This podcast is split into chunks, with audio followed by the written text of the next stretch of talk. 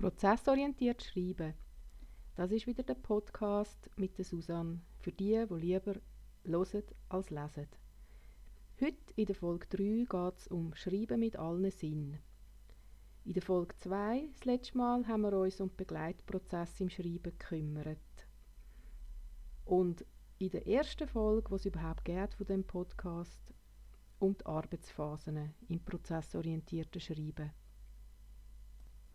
Schreiben mit allen Sinnen. Bist du ein Bleistiftspitzende, ein Kugelschreiberkolleg, ein Füllfederfreak, eine Laptop-Tipperin? Wie schreibst du am liebsten? Und was hast du zuletzt geschrieben? Mit welchem Schreibgerät und auf welchem Untergrund? Und spürst noch, wie das war? Ich selber habe zuletzt mit dem Kugelschreiber etwas geschrieben, nämlich Notizen zu der Podcast-Aufnahme. Und wie das war, ein bisschen aufregend, weil ich mich ja vorbereitet habe, um jetzt zu euch reden. Wenn ich jetzt genau überlege, der letzte Stift, den ich in der Hand hatte, war eigentlich ein Leuchtstift, weil dort habe ich mir nochmal wichtige Sachen angezeichnet, die ich nicht vergessen darf, euch zu sagen. Schreibgerät. Schreiben mit allen Sinnen. Mit Bleistift, Kugelschreiber, Fülle, Tastatur, Marker, Kreide, mit der Hand, mit prägten Punkten oder mit dem Pinsel. So viele Möglichkeiten gibt es. Und wie erlebst du die? Ich erzähle dir jetzt, was ich dabei erlebe. Mit dem Bleistift auf Papier, das genieße ich total. Ein bisschen das kratzige Geräusch. Und immer zu wissen, mit dem Radiergummi kann ich alles wieder ausradieren. Das fördert meinen Mut und auch die Freiheit, einfach mal drauf loszuschreiben. Der Bleistift ist für mich irgendwie dreidimensional, weil je mehr ich drucke und auch je härter der Bleistift ist, desto mehr grabt sich alles in das Papier und auch in die Unterlage. Ein Spitzer oder ein Sackmesser, ja, das braucht man. Abgebrochene Spitzen, harte und weiche Mine. Graphit hat einen charakteristischen Geruch. Die Spitze vom Bleistift kann einem auch stechen. Die Ikea-Bleistiftli, das sind Erinnerungen. Bleistiftspuren verwischen, verlöschen. Und der Brüder oder die Schwester vom Bleistift, Farbstift nämlich, dürfen wir die auch zum Schreiben brauchen. Der Kugelschreiber. Der schreibt einfach nie dann, wenn man ihn gerade braucht. Wenn es schnell müsste gehen. Auf ihn kann ich mich nicht verlassen.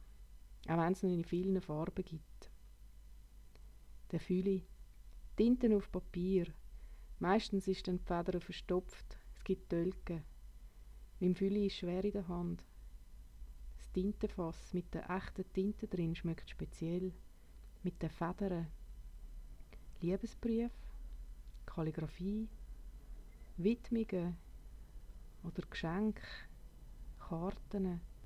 So mit dem Fülle schreiben hat wirklich etwas Exklusives. Tastatur.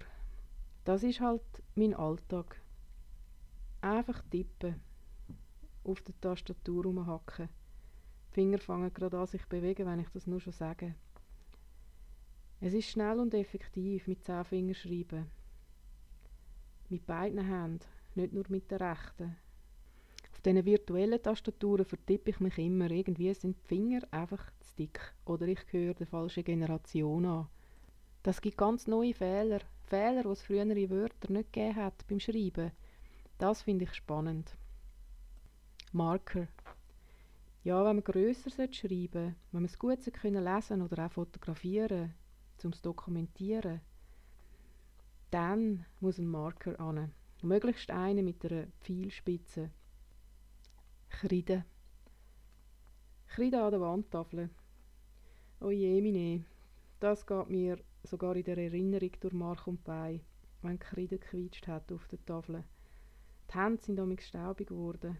Einschnaufen hat man das auch nicht dürfen, der Kreidestaub. Tafeln putzen mit Schwamm und Wasser, das wegputzen in der Pause. Alte Zeiten, Schulerinnerungen. Die Wandtafel war einfach zu gross. Wenn ich etwas aufschreiben wollte, dann hat der Kopf fast abgeschaltet, weil sie so groß und so nah vor den Augen gestanden ist.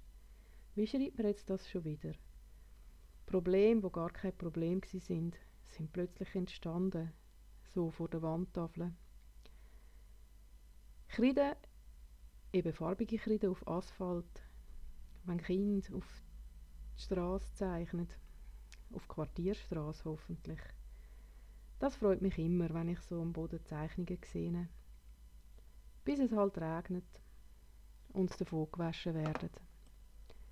Mit der Hand schreiben, ich meine eben mit dem Finger, zum Beispiel in Sand. Das sind doch Ferienstimmungsgefühle. Der Geruch nach Meer, der Sand muss ein bisschen feucht sein. Und was schreibe ich dann in Sand? Etwas, wo gerade wieder soll weggewaschen werden Und dann kommen die prägten Punkte, Breilschrift. Ein geniales System von der Linealisierung. Kürzungen, Regeln, Ausnahmen, wo das Fingerspitzengefühl dafür braucht, um es zu ertasten. Und ganz viel Übung. Und schon seit langem mein Metier, Bücher in Blindenschrift machen. Ich lese es aber von Augen, muss ich zugeben. 64 Möglichkeiten, wo fast alle Informationen können wiedergeben in allen verschiedenen Sprachen und Schriften und Schriftsystemen. Jetzt kommt ein ganz interessantes Thema, nämlich du und das Schreiben. Wenn du schreibst, wie tönt das? Schreibt deine Hand oder schreibt der Kopf? Wie liegt das Schreibgerät dann in deiner Hand? Wie hebst du es zwischen den Fingern? Schreibst du rechts oder links? Oder mit beiden Händen gleich gut und gern? Welche Rolle spielt die Unterlage, die du drauf schreibst? Und wie erlebst du die Bewegung im Schreibfluss?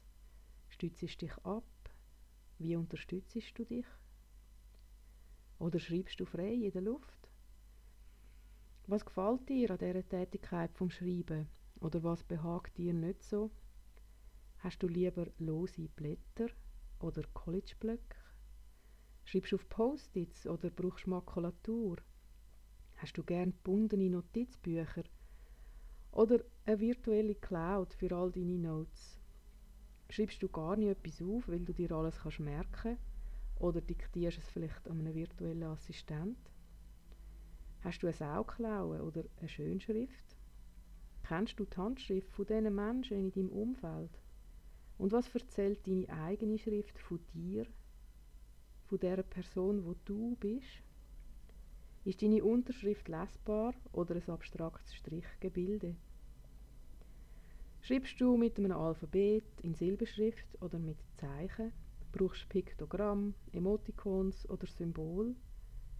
Schreibst du deine Einkaufsliste immer wieder neu oder tust sie recyceln? Nimmst einfach eine alte mit, weil eh immer das Gleiche drauf steht? Findest du es auch lustig, Sinnloses aufzuschreiben? Oder ist es aufgeschrieben werden, nach deiner Meinung eben am Sinnvollen vorbehalten?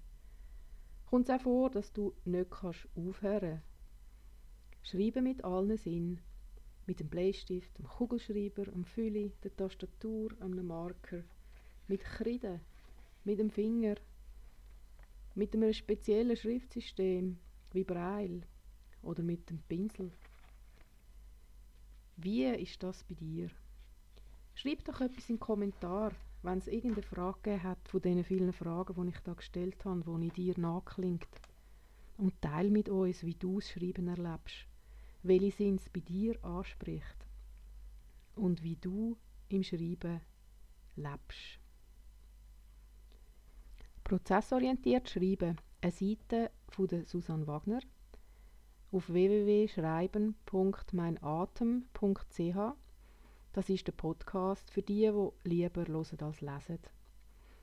Vernetz dich mit mir auf LinkedIn oder schreib einen Kommentar auf meinem Blog oder stell eine Frage über das Kontaktformular direkt an mich.